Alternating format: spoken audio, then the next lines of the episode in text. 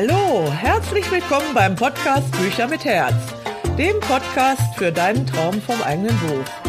Ich bin Beate Forsbach und ich freue mich sehr, dass du hier bist. In meinem Podcast möchte ich mit dir ein paar Gedanken und Ideen teilen in Bezug auf Bücher mit Herz.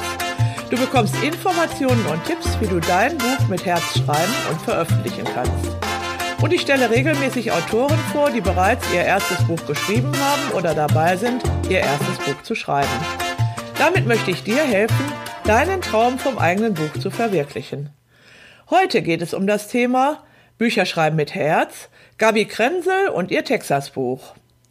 Dazu begrüße ich ganz herzlich Gabi Krenzel aus Hameln als Gast in der heutigen Podcast-Folge. Ich freue mich sehr, dass du heute hier bist, liebe Gabi. Stellst du dich bitte unseren Zuhörern mal kurz vor? Mein Name ist Gabi Krenzel. Ich bin inzwischen auch 58 Jahre alt oder jung, je nachdem, wie man das so sieht.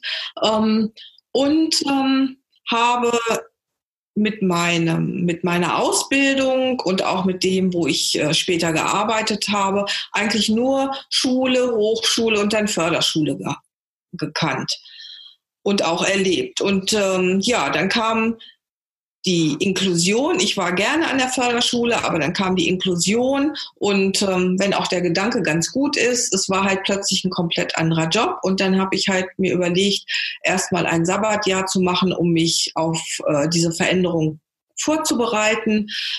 Habe dann auch was komplett anderes erstmal gemacht, nämlich ein bisschen was äh, kreativ-künstlerisches. Ich war in London bei Peggy Porschen und habe erstmal Cake Design gemacht und dann, um hinterher wieder besser gewappnet zu sein für meine, für den Schuldienst, eine Coaching-Ausbildung für Kinder, Jugendliche und Erwachsene, kinderpsychologische Beratung habe ich gelernt und genau auch äh, Gleichgewichtsprogramme und Diagnostik, einfach um auch ein bisschen besser gewappnet zu sein für das, was dann an Ansprüchen im Beruf äh, auf mich zukommt. Ja, liebe Gabi, äh, das ist, wie du auf Bücherschreiben mit Herz gekommen bist, ist ja eine ziemlich eigenartige Sache. Äh, du hast für meine Website so eine Kundenstimme geschrieben und da hast du dann gesagt, ähm, ja, wie schön, dass es sie gibt und dass es sie gibt, habe ich durch Zufall erfahren. Ich bekam im letzten Jahr Werbung von Amazon Bücher schreiben mit Herz, ohne danach gesucht, geschweige denn es angefordert zu haben. Denn es gab meinerseits gar keinen Plan, ein Buch zu verfassen. Ein Business-Expertenbuch schon gar nicht. In meinem Beruf als Förderschullehrerin geht es um persönlichen Kontakt, um Annahme der Schüler, nicht um graue Theorie. Ja, und dann bist du hier nach Fehmarn gekommen und hast mein Seminar Bücher schreiben mit Herz wie sie ihren Traum verwirklichen können, besucht. Das ist jetzt ungefähr ein Jahr her. Und würdest du bitte mal einfach berichten, was du seitdem für dein Buch unternommen hast? Doch eine große Menge. Eigentlich war es so gedacht, jedenfalls hatte ich mir das so überlegt, dass ich erst dieses Jahr im Sommer mit dem Buch anfangen wollte. Und ähm, nach dem Seminar war ich dann irgendwie so motiviert und dachte, hm, ach, ich kann ja vielleicht schon mal so ein bisschen recherchieren. Und es ist wirklich so, dass ich dann einfach angefangen habe und inzwischen äh, ist das Buch zu zwei Dritteln fertig. Und statt dass ich erst im Sommer anfange, habe ich das Buch im Sommer dann beendet. Ja, das Spannende ist ja, ich habe dann eine Zeit vor dem Seminar mal bei dir angerufen und habe erfahren, dass du ein Buch über Texas schreibst. Da kommen wir später noch mal ein bisschen genauer drauf. Zunächst mal möchte ich dich einfach bitten zu sagen, was ist das Thema des Buches, ähm, was bewirkst du mit deinem Buch und für wen schreibst du das eigentlich? Das ist auch ein bisschen eine längere Geschichte. Ich versuche das mal abzukürzen. Im Grunde ist es so, dass ich äh, ja schon ganz, ganz, ganz lange nach Texas fahre, weil ich mich da so wohlfühle und äh, ich ganz oft auch die Ferien dort verbracht habe und immer dachte, oh, ich muss wieder nach Texas und das ist so wie meine zweite Heimat und ich fühle mich da so wohl. Ich fühle mich da immer frei und man ist, ich bin so, so außen vor von allen Verpflichtungen und ich fand das einfach grandios, abgesehen von dem American Way of Life, der mir eben auch ganz gut gefällt. Ja, und dann habe ich mal so nachgerechnet und habe festgestellt, dass ich tatsächlich schon 25 Jahre nach Texas fahre Und ähm, dann habe ich immer gedacht, hey, das ist ja cool, weil das ist ja fast wie Silberhochzeit mit Texas. Und das war so die, die Intention zu sagen, oh, zur Silberhochzeit. Ich habe dieses Jahr auch Silberhochzeit gehabt und ein, zwei andere dieser Jubiläen kommen auch noch dazu in diesem Jahr. Und dann dachte ich, das ist einfach eine passende Sache. Und bei einer Silberhochzeit macht man ja üblicherweise ein Geschenk. Und ähm, da dachte ich, ich möchte gerne ein Geschenk an Texas machen. Und das soll eben äh, dieses Buch sein. Das hört sich ja grandios an. Äh, wann soll denn das Buch eigentlich erscheinen? Also, ich hatte mir ja ähm, gedacht, dass es auf jeden Fall dann jetzt doch in diesem Sommer erscheint. Und natürlich, es braucht ein passendes Datum. Mir ist sowas immer wichtig. Und deshalb möchte ich gerne, dass ich es am 4. Juli, am Nationalfeiertag, ähm, beende. Und ich hoffe sehr, dass ich das dann zum Herbst hin so weit fertig habe äh, mit deiner Hilfe, Beate, dass äh, ich dann Ende Oktober das Buch mit nach Texas nehmen kann, eben nicht nur um es dort vorzustellen, sondern auch unseren Freunden, unseren texanischen Freunden, wir haben dahin ja die Verbindung, eben auch zu deren Silberhochzeit äh, überreichen zu können. Ich habe jetzt mal versucht mitzuzählen. Kann das sein, dass gleich drei Silberhochzeiten jetzt? Ja, und eine vierte ist auch noch drin, aber die verrate ich jetzt schon. ja, das ist ja interessant. Also ich erinnere mich noch an unser äh, Telefonat damals. Und dann habe ich gesagt, na, als meine Überraschung sich so ein bisschen gelegt hatte, ich habe auch was mit Texas zu tun.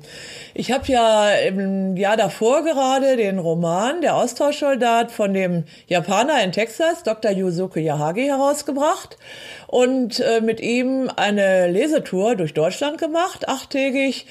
Und äh, das war also meine erste Begegnung mit Texas. Meine Mentorin, die Dr. René Moore, ist auch Texanerin und du hast sie ja auch inzwischen jetzt kennengelernt. Ähm, das ist also die zweite äh, Begegnung mit Texas in meinem Leben. Dann habe ich jetzt neuerdings den Autor Hal Elrod äh, mit seinen Miracle Morning Büchern äh, in meinem Verlag. Ja, und jetzt kommst du eben als Deutsche, die also ein Texas-Buch herausbringt. Und da denke ich mal, ähm, wir haben da uns auch schon öfter darüber unterhalten, das ist irgendwie so das Gesetz der Anziehung, das da offensichtlich wirksam ist. Ähm, all diese Texaner äh, kommen da zusammen und du hast mir ja auch einen texanischen Penny geschenkt. Das soll der erste, das erste Geldstück für die Reise nach Texas sein. Wobei ich da aber nur mit gemischten Gefühlen zusagen würde, weil meine Senta, die Berner Sennenhündin, die soll also auf keinen Fall fliegen. Und es wäre ihr wahrscheinlich auch viel zu heiß dort äh, in Texas. Und so fahren wir beide lieber in die Dolomiten, wo es uns beiden sicherlich besser geht. Ja, jetzt kommen wir zum Thema Bücher mit Herz. Mein Podcast heißt ja so Bücher mit Herz. Und ähm, ich weiß noch, wie du dich damals ein bisschen mokiert hast über diesen, dieses Thema. Du hast gesagt, jedes Buch hat doch ein Herz. Ist doch eigentlich äh, selbstverständlich. Ähm, und äh, vielleicht kannst du mal erzählen, was eigentlich dein Buch äh, für ein Herz hat, was das, wieso das ein Buch mit Herz werden soll oder wie du dir das eigentlich vorstellst. Also für mich ist dieses Texas-Buch voll von Herz, nämlich es ist für mich so eine Herzensangelegenheit, generell dieses Texas und diese Reisen dorthin und die Menschen dort. Ich bin da immer so herzlich aufgenommen worden und habe mich da halt immer auch so wohl gefühlt. Und ähm, ja, auch dieses Geschenk, was ja letztendlich äh, zu dieser Silberhochzeit eben äh, verschenkt werden soll von mir, ist natürlich eine ganz, ganz große Herzensangelegenheit von mir. Und ich hätte das nicht ohne einen persönlichen Bezug schreiben können. Und auch das, was ich da erlebt habe, diese ganzen Episoden und all das, was ich äh, ja durch die Freunde kennenlernen durfte oder auch durch fremde Leute, die mich angesprochen haben, das sind einfach ähm, Erlebnisse gewesen, die sind voll von Herz. ja, ähm, das hast du sehr schön gesagt. Ich habe ja, ich glaube, in der ersten oder zweiten Episode dieses Podcasts ausführlich dargelegt, was für mich eben Bücher mit Herz sind. Eben wenn der Autor eine Herzensangelegenheit schreibt und kein einfaches Sachbuch, sondern eben sein Herz mit hineinspielt und seine Gefühle und er sich so zeigt, wie er ist, eben äh, mit und, und die Leser eben auch äh, nicht nur über den Kopf, sondern über das Herz ansprechen kann.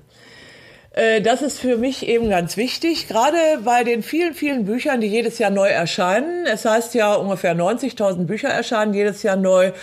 Ähm, zeichnet sich also auch der Trend ab, dass eben immer mehr Bücher mit Herz erscheinen. Äh, ich sag mal so, wenn 100 Coaches jeweils ein Buch geschrieben haben, stehen oft ähnliche Dinge darin.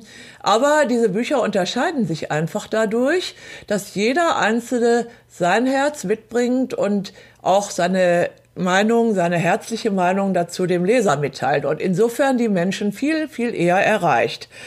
Ähm, du hast jetzt gesagt, ähm, dass du dieses Buch eben deinen Freunden schenken möchtest in Texas. Natürlich schreibst du es auch für dich vor allen Dingen. Aber was haben denn jetzt eigentlich die interessierten Leser in Deutschland davon? Also abgesehen davon, dass sie natürlich ganz viel auch an Hintergrundinformationen über Texas bekommen, nicht nur äh, persönliches, sondern wirklich auch ähm, ja Vorstellung von zum Beispiel 16 Städten, in denen ich war, wo sie vielleicht dann auch irgendwann Lust bekommen zu sagen, ach, ich gucke mir das äh, Texas mal an, weil im Moment hört man so viel über Amerika und nicht immer so ganz, ganz tolle Sachen. Und äh, ich möchte so ein bisschen eigentlich davon ablenken und sagen, hm, legt mal den Fokus auf die tollen Dinge und äh, schaut mal, was ich alles da Schönes erleben konnte. Ja, und vielleicht habt ihr das gleiche Glück, sowas Ähnliches dann auch äh, dort vor Ort zu erfahren. Und außerdem, und das ist noch so ein, so ein zweiter Aspekt, ist mir auch wichtig, dass ähm, mit diesem Buch ähm, Leser auch so inspiriert werden sollen. Also ähm, zum Beispiel sich zu trauen, was, was Neues anzufangen, was sie überhaupt noch nie in ihrem Leben gemacht haben, so wie ich eben mit diesem Buch. Und dann auch die Freude und diese Erfüllung darin zu erleben und zu sagen, hey, wie cool ist das? Äh, macht das total Spaß und äh, ja, ich kann da ganz viel reingeben von mir selbst und es gibt mir auch so viel zurück. Das hört sich ja toll an. Aber sag mal, wie ist es denn mit den Lesern in Texas? Also ich meine jetzt nicht deine Freunde, sondern so diese ganz normalen interessierten Leser in Texas, die kennen ja eigentlich Texas. Was haben die denn von deinem Buch? Ja, ähm, also ich hoffe auch ganz viel oder ich gehe davon aus, dass es ganz viel ist. Einfach deshalb, weil ich mir schon gut vorstellen kann, also die Texaner, das ist ein relativ stolzes Volk innerhalb von, von Amerika. Und die haben eine Haltung, oh, mein Land ist wichtig und ich bin stolz auf mein Land. Und ich könnte mir vorstellen, dass ähm, wenn jetzt eine Deutsche von außerhalb äh, den Blick auf ihr Land richtet und so begeistert davon ist, dass sie eben auch nochmal zum einen sich äh, rückbesinnen auf ihre eigene Haltung und das auch nochmal äh, wiedergespiegelt bekommen und zum anderen, dass sie sich hoffentlich auch freuen darüber, wie man 25 Jahre ihrem Land die Treue äh, halten kann und immer wieder glücklich ist und ja, so, diesen, diese Freiheit empfindet und einfach wunderbar dafür und immer wieder was Neues entdeckt, was, was toll ist. ja, das hört sich wirklich toll an. Kannst du vielleicht mal so kurz, aber wirklich nur ganz kurz unseren Zuhörern etwas erzählen über den Inhalt deines Buches? Was da eigentlich so die wesentlichen Inhalte sind, was darin stehen wird? Also die hauptsächlichen Inhalte sind erstmal so meine Lebensgeschichte, wie es denn überhaupt zu diesem Buch gekommen ist und dann eben ein bisschen Beschreibung der äh, Städte, die ich bisher besucht habe, natürlich ein bisschen geschichtliches Wissen, ein bisschen etwas über unsere Freundin, die Künstlerin ist, dann ein bisschen was über natürlich äh, jahreszeitlich bedingte Attraktionen und ähm, auch über eine äh, Fernsehserie, Fixer Upper heißt die, auf die ich auch schon ab und zu mal angesprochen wurde. Ja, und dann kommen natürlich auch noch Dinge, ähm, eine Verbindung von, vom Weserbergland nach äh, Texas und ähm, auch ein Resümee darüber, wie man dann letztendlich doch äh, Träume verwirklichen kann. Ja, jetzt wundern sich vielleicht einige Zuhörer. Du bist aus dem Weserbergland. Ich glaube, wir haben vorhin auch gesagt, dass du aus Hameln kommst. Und es gibt offensichtlich doch noch mehr Brücken zwischen Texas und Hameln als nur die Gavi Krensel. Hm, du hast mir, glaube ich, erzählt, diese Stadtführung, es ist ja da der Rattenfänger von Hameln, diese bekannte Figur. Da gibt's dann so Stadtführungen bei euch, dass es wohl ein Amerikaner ist und dass ihr auch in einem Café schon mal echte Texaner getroffen habt. Richtig, genau. Wir haben schon mal durch Zufall auch äh, einen Texaner dort vor Ort getroffen, den wir vorher natürlich nicht kannten und mit dem wir ins Gespräch kamen. Und hinterher stellte sich raus, er ist aus Austin dort, wo Freunde eben auch leben. Und ähm, ja, wenn wir das nächste Mal hinfahren, haben wir auf jeden Fall ein neues Date auf ein Bier. ja, das ist ja toll. Na, das hört sich ja alles ganz spannend an und macht ja wahrscheinlich auch richtig viel Spaß. Ne? Und jetzt weiß ich ja, dass du noch als Lehrerin tätig bist in diesem Jahr und trotzdem das mit diesem Buch, also ganz gut eigentlich auch auf die Reihe bekommen hast bisher. Ich hoffe, auch die letzte Pause. Ähm, Jetzt kommen wir einfach ähm, zu den Klippen beim Bücherschreiben. Also ähm, dieser, mein Podcast soll ja auch angehenden Autoren ein paar Tipps geben, wie man den Traum vom eigenen Buch verwirklichen kann. Was sind die Klippen beim Bücherschreiben, die du erlebt hast und die du in der Zusammenarbeit mit mir überwunden hast? Da muss ich erst mal lachen, weil erst als ich ähm, dieses äh, Seminar besuchte, wusste ich überhaupt gar nichts vom Bücherschreiben. Und ähm, ich will mal verraten, dass mein Deutschlehrer auch immer so sagt, ja, zum Bücherschreiben muss man geboren sein. Naja, gut. Ähm, das fühlte ich erstmal nicht in mir ähm, und dachte aber, als das dann alles sich so entwickelte, ach ja, das ist bestimmt irgendwie so eine relativ leichte Sache und da schreibst du mal ein bisschen was und dann ist gut. Und da hast du mich natürlich wirklich eines Besseren belehrt und ehrlich gesagt, Gott sei Dank, weil sonst glaube ich, wäre das eine ziemliche Bruchlandung gewesen.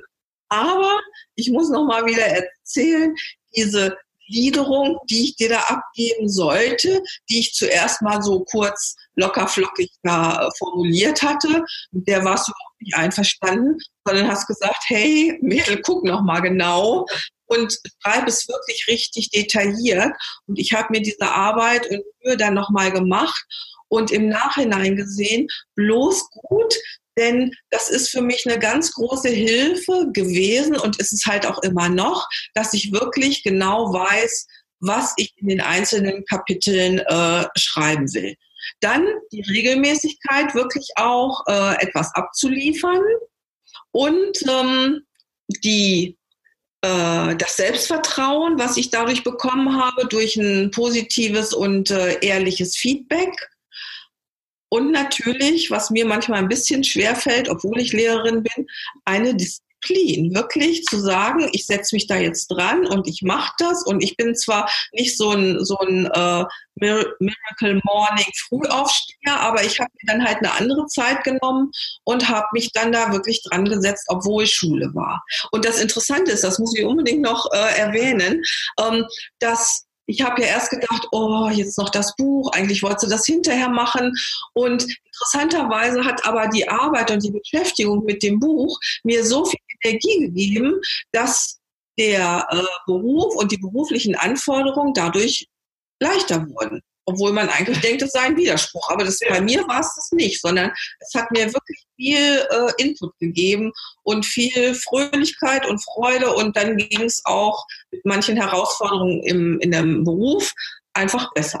Das ist ja also auf jeden Fall interessant, ne? weil ich, meine These ist ja immer, äh, schreib ein Buch und du wirst reich. Nicht unbedingt, dass du Millionär wirst, das war ja das Thema der letzten Episode, sondern weil es wirklich eine Bereicherung ist, ein persönliches Erlebnis, auch eine unglaubliche Energie, die, die entsteht, obwohl man ja ganz viel Energie verbraucht. Und, äh, aber es ist klar, da machst du natürlich, wenn du, ich glaube, du musst immer Gutachten schreiben und so für deine Schule, dann geht das einfach viel schneller, weil man sagt, ach, ich will ja nachher weiter am Buch schreiben. Und äh, man kommt einfach besser klar mit all dem, was sonst so lästig ist und wo man dann nicht so viel Lust zu hat. Aber wenn man weiß, oh, nachher habe ich wieder ein Date mit meinem Buch, dann, dann läuft das viel leichter ne? und, und beflügelt einen regelrecht, glaube ich. Ne? Absolut, genau so. Und auch, dass ich ganz schnell wieder, ich nenne das immer so meine Texas-Energie, dass ich in der ja. wieder drin war. Diese Leichtigkeit dann zu spüren und dieses, ähm, oh ja, mir geht's supi gut.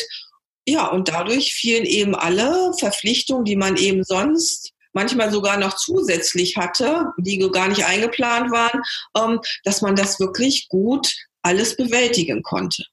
Ah, also es hat mich wirklich überrascht, erstaunt und äh, ich finde es genial, dass ja. das wirklich so sich äh, bewahrheitet hat. Vielleicht kannst du unseren Zuhörern mal verraten, wie das nach dem Seminar weitergegangen ist. Du warst ja jetzt, bis, äh, warst ja jetzt inzwischen mehrfach auf Fehmarn bei mir.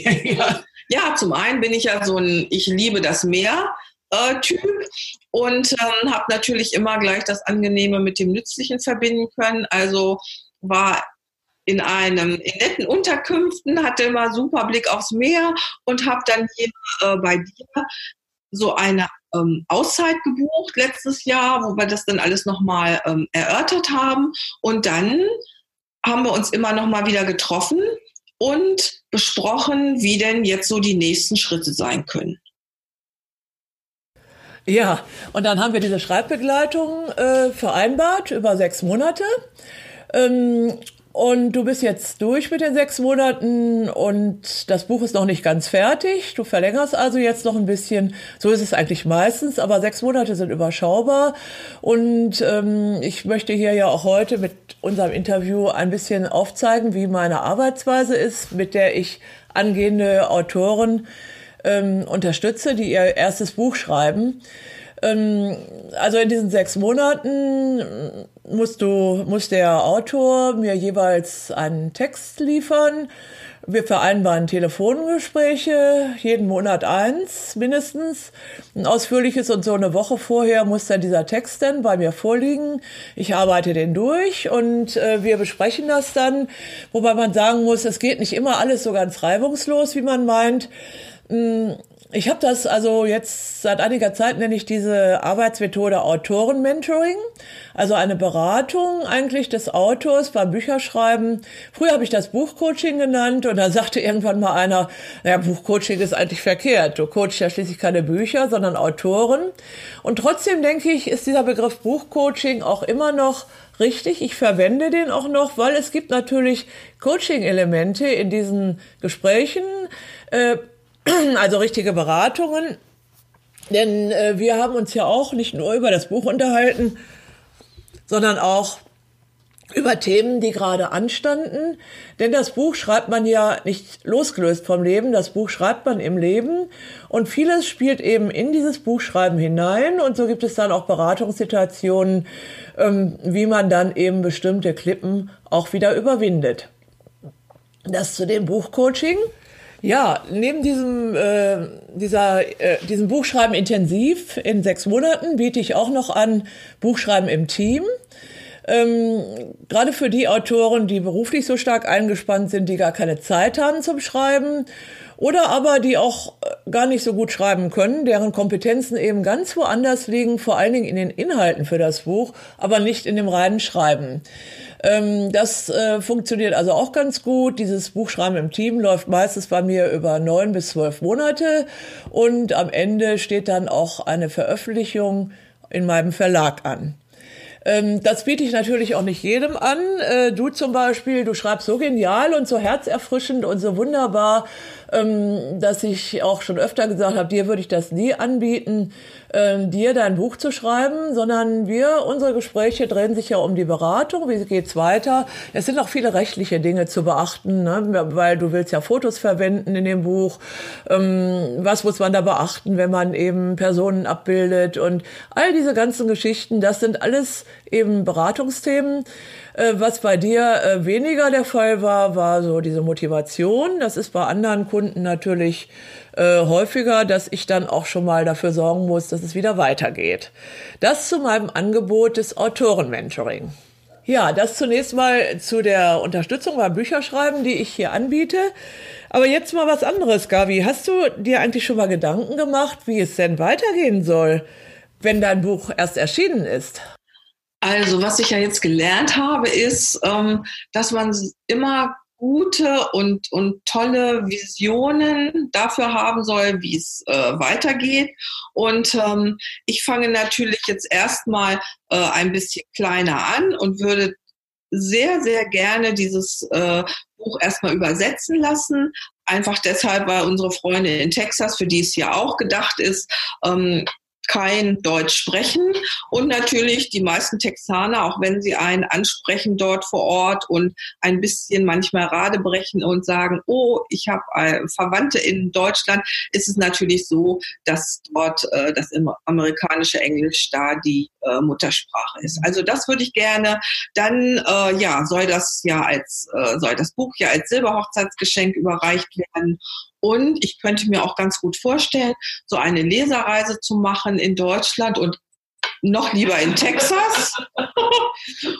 ja, und ähm, ich kann mir auch gut vorstellen, dass wirklich viele der deutschstämmigen Texaner ganz interessiert dran sind und ähm, sich das auch ganz gerne mal anhören aus den äh, ja, aus den Augen einer Deutschen, wie ihr Land äh, gesehen wird. Also das ist das, was ich so äh, schön finden würde. Natürlich geht es noch darüber hinaus. Ich meine, wenn ich jetzt ein bisschen rumspinnen soll, könnte ich sagen, ich würde total gern auf diese Farm nach Waco, wo ich ja so begeistert von bin. Und es gibt halt so eine Fernsehsendung, Good Morning Texas.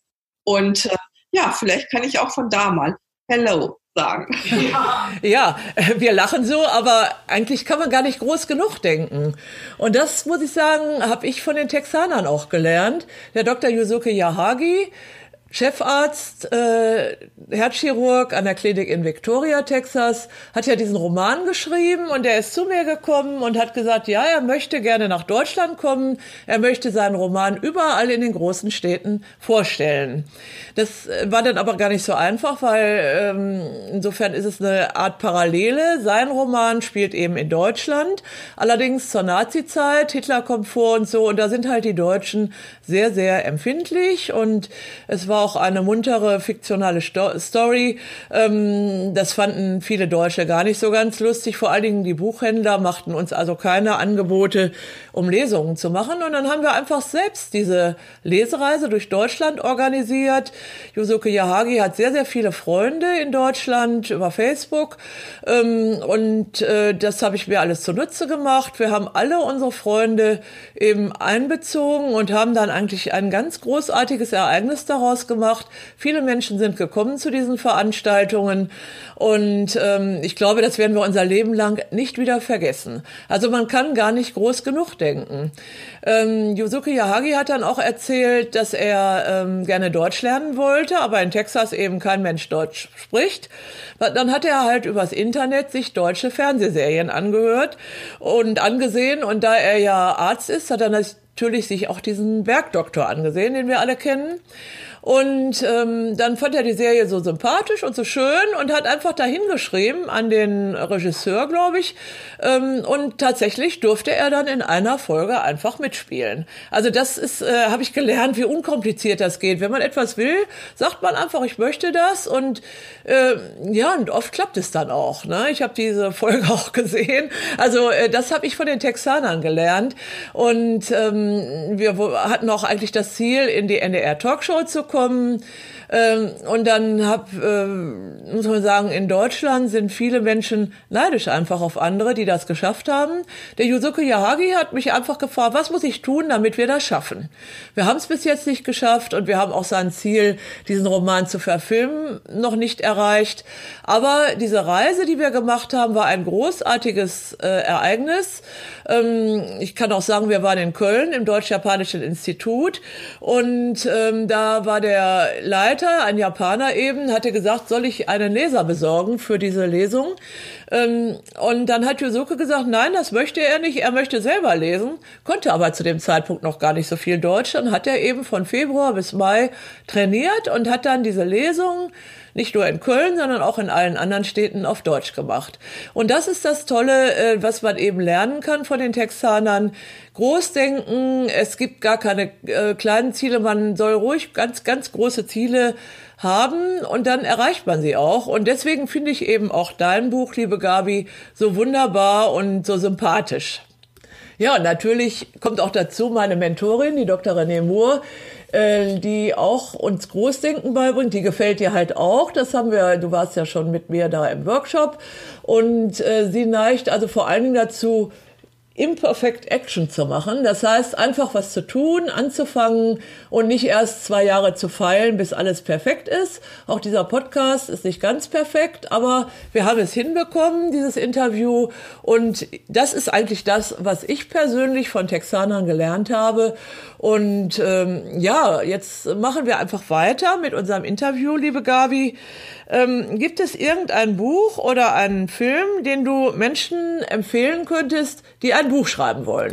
Ja, also natürlich erstmal so deine Schreibratgeber, weil ähm, ich da, wenn auch nicht kontinuierlich, aber doch schon immer mal reingeschaut habe, wenn ich irgendwo nicht weiter wusste und dachte, oh, was, jetzt gucke ich mal schnell, was hat denn Beate dazu gesagt? Ähm, ansonsten muss ich ehrlich gestehen, habe ich so, ja, wie ich vorhin schon erwähnt habe, aus dem Herzen rausgeschrieben. So, ja. ich könnte es, glaube ich, auch nicht anders. Ähm, und äh, brauchte eben dann manchmal die, die technische Unterstützung, wie, wie wird sowas gehandhabt normalerweise. Und das war mir eine große Hilfe. Und das andere, was ich als Film irgendwie empfehlen würde, ähm, was mir als erstes einfiel jetzt zu deiner Frage war, es gibt einen Film, den habe ich, glaube ich, vor zwei oder drei Jahren mal gesehen, natürlich ein amerikanischer, der heißt äh, I Feel Pretty. Und da ging es im Grunde um ein Mädchen, was äh, sich einfach hübsch fühlte, obwohl es eigentlich so gar nicht so war. Und die wurde dann praktisch aber im Umfeld so nach und nach auch immer mehr gesehen. Und das würde ich gerne nochmal so mitgeben, dass man wirklich so ein, so ein Selbstvertrauen in sich haben sollte und haben darf und ruhig auch mal Neues wagen, weil die Energie folgt der Aufmerksamkeit, sage ich immer. Und je mehr man so, so ähm, denkt oder sich so fühlt, was man gerne wollte und hätte, umso eher besteht zumindest die Chance, ähm, dass man das auch erreicht. Ähm, also dieses Folge deinen Träumen. Sie wissen den Weg, finde ich so eine ganz schöne Umschreibung. Ähm, und äh, weil du vorhin gerade, Beate, sagtest, äh, diese texanische Haltung, die du so gelernt hättest, ähm, da würde ich gerne noch, ich hoffe, dass es jetzt hierhin passt, ein texanisches Sprichwort äh, den Lesern mit auf den Weg geben. Ich sage es erstmal auf Englisch. Äh, Don't worry about biting off more than you can chew. Your mouth is probably a whole lot bigger than you think. Und auf Deutsch, mach dir keine Sorgen, mehr zu beißen, mehr abzubeißen, als du kauen kannst. Dein Mund ist wahrscheinlich viel größer, als du denkst. Und letztendlich ist das ja, ja das, also trau dich ein bisschen mehr und dream big, also träume groß, weil nur dann ist es überhaupt möglich, äh, das auch zu erreichen. Ja, fantastisch. Das ist ganz fantastisch. Das heißt, es ist also weit über dieses Texas-Thema hinaus, auch mit deinem Buch, so eine Ermutigung sein. Ne? Vielleicht wäre ganz schön, wenn du diesen äh, Spruch, äh, den werden wir dann in die Show Notes nachher schreiben noch. Ja. Das, äh, der war ja ganz spannend. Ich kannte den gar nicht. Also, dass wir das nochmal veröffentlichen, dass, dass unsere Hörer das auch nochmal nachlesen können. Ne? Ja, du hast also schon ganz viel geschenkt eigentlich mit diesen Worten. Gibt es noch irgendwas darüber hinaus, was du den Hörern dieses Podcasts irgendwie schenken könntest? So ein Buddy nennt man das ja. Das ist irgendwie so was Kleines, Nettes. Also so im Grunde, also von, von meinem Job her nicht unbedingt, aber ähm, ich würde gern noch so, ein, so, ein, äh, so eine Ermutigung mit auf den Weg geben, weil ich selbst und ich kann das nur deshalb so erzählen, weil ich es wirklich selbst so erlebt habe, weil es sowas ist, was, was mich selbst so geprägt hat, wirklich sich auf den Weg zu machen und sich etwas zuzutrauen, von dem man zuerst dachte, das geht nicht. Also ähm, man entdeckt da ganz neue Quellen und Ressourcen in sich und das ist zum einen ein Geschenk an äh, sich selbst, aber dadurch hat man so viel Positives innen drin, dass man das eben nach außen geben kann. Und das werden Sie oder ihr äh, im, im Umgang mit eurer, ähm, ja, mit, mit euren äh, Personen, mit die ihr trefft, ähm, werdet ihr das auch erleben. Ja, also von, von den Selbstzweifeln zum Selbstvertrauen. Ich finde, das ist noch so was ganz Wichtiges, weil ich finde, als Lehrerin, also jedenfalls geht mir das so, ich hinterfrage mich da schon und denke, oh, hätte ich es noch besser machen können und, und ne, wie, wie geht's gut mit den Kindern und wie kann ich die unterstützen und aber zu sagen, gut, ich versuche das Mögliche und dann, ähm, ja, aber trotzdem auch dran zu glauben, dass man letztendlich damit dann hinterher den Erfolg hat. Ganz toll. Das war also ein wunderbares Goodie, weil die meisten kommen dann irgendwie, die haben irgendwie was, äh, irgendein Produkt oder so, die, die sie anbieten, so, aber du bist ja bis jetzt noch als Lehrerin tätig und diese Produkte, glaube ich, können wir darauf verzichten im Moment. ähm, ich selber habe also einen Online-Kurs, ähm, den ich hier eigentlich auch anbieten kann. Das heißt, ich meine, da, da bist du auch schuld dran, dass es den gibt. Das war damals in der, im Juli, warst du in der heißesten Woche, hier, die wir hatten hier im Sommer, hier auf Fehmarn. Und normal gebe ich in der Auszeit immer Hausaufgaben und das haben wir aber nicht gemacht. Dann, dann habe ich gesagt, ich schicke dir E-Mails, wenn du wieder zu Hause bist. Ähm, die hast du dann bearbeitet auch im, ähm, ja, im Rest der Ferien, glaube ich. Und dadurch ist auch das Ganze eben, ähm, dieses ganze Konzept, das wir erarbeitet haben, auch in deinen Computer gekommen und auf Papier. Ne? Diesen Online-Kurs kann man jetzt buchen und äh, wollte ich hier also auch nochmal einflechten, weil du selber bietest ja jetzt noch keine, ähm, außer diesen Ermutigungen, die aber für mich viel, viel wertvoller sind als jegliche Kurse, die es gibt. Ähm, am Schluss frage ich immer, wo die Zuhörer mehr über dich erfahren können, aber so viel ich weiß, hast du noch keine Homepage und bist leider auch noch bei Facebook vertreten, aber das können wir ja immer. Ja, genau, also ähm, ich fand immer, dass Facebook und mein Lehrerdasein sich äh, ausschloss. Ich wollte das nicht so gerne. Ähm, aber wie gesagt, demnächst, also im Sommer, ähm, bin ich dann fertig mit der Schule und dann ist auf jeden Fall so ein Plan, sich damit auseinanderzusetzen und zu gucken, äh, ja, wie könnte das funktionieren, gegebenenfalls auch auf Instagram. Und äh, mein Buch kann man mich natürlich auch persönlicher kennenlernen. Wenn das Buch dann da ist. Also ich empfehle immer allen Autoren, äh, gerade die das erste Buch schreiben, geht zu Facebook. Das mit der Schule verstehe ich voll, dass man das nicht möchte. Aber das hört ja jetzt auch bald auf. Und ähm, man kann also, das kostet nichts bei Facebook, man kann halt einen Account anlegen, wo man auch so private Sachen oder persönliche posten kann und man dann kann dann auch kosten, eine kostenlose Autorenseite anlegen zusätzlich, äh, die dann auch Leute sehen können, mit denen man nicht befreundet sind. Und das ist eben sehr, sehr gut ein Teil des Marketing. Wenn man ein Buch hat, muss man ja auch dafür sorgen, dass Menschen erfahren, dass man ein Buch hat. Und äh, das ist also eine ganz tolle Sache. Ähm, dieser, diese Autorenseite kostet gar nichts. Eine eigene Homepage empfehle ich auch eigentlich jedem, der äh, ein Buch schreibt, wenigstens eine kleine Buch-Homepage. Das kostet dann natürlich wieder was, wenn man die anfertigen lässt, sofern man nicht jemanden hat, der einem das kostenlos macht. Das, das kann ja auch. Ne? Aber das kommt alles. Ähm, dieses, wir haben also eine ganze Menge jetzt auch schon erwähnt an Marketing für das Buch, Lesereise, ähm, Facebook, Homepage so weiter und natürlich diese Podcast-Folge auch. Äh, Gabi, wir freuen uns auf, auf dein Buch. Ganz herzlichen Dank, dass du heute hier in dieser Sendung warst. Ähm, ich wünsche dir ganz viel Erfolg für die Schlussphase von dem Buch Und dann, ja, ein schönes Wochenende wünsche ich allen. Bye bye. Schön, dass ihr alle dabei wart. Äh, und wenn ihr Lust habt, ein eigenes Buch zu schreiben, schaut einfach auf meine Homepage www.beateforstbach.de, schreibt mir eine E-Mail und wir kommen in Kontakt. Und vielleicht erlebt ihr auch so den Traum vom eigenen Buch, so wie die Gabi Krendel das jetzt in diesem Jahr erlebt hat. Tschüss!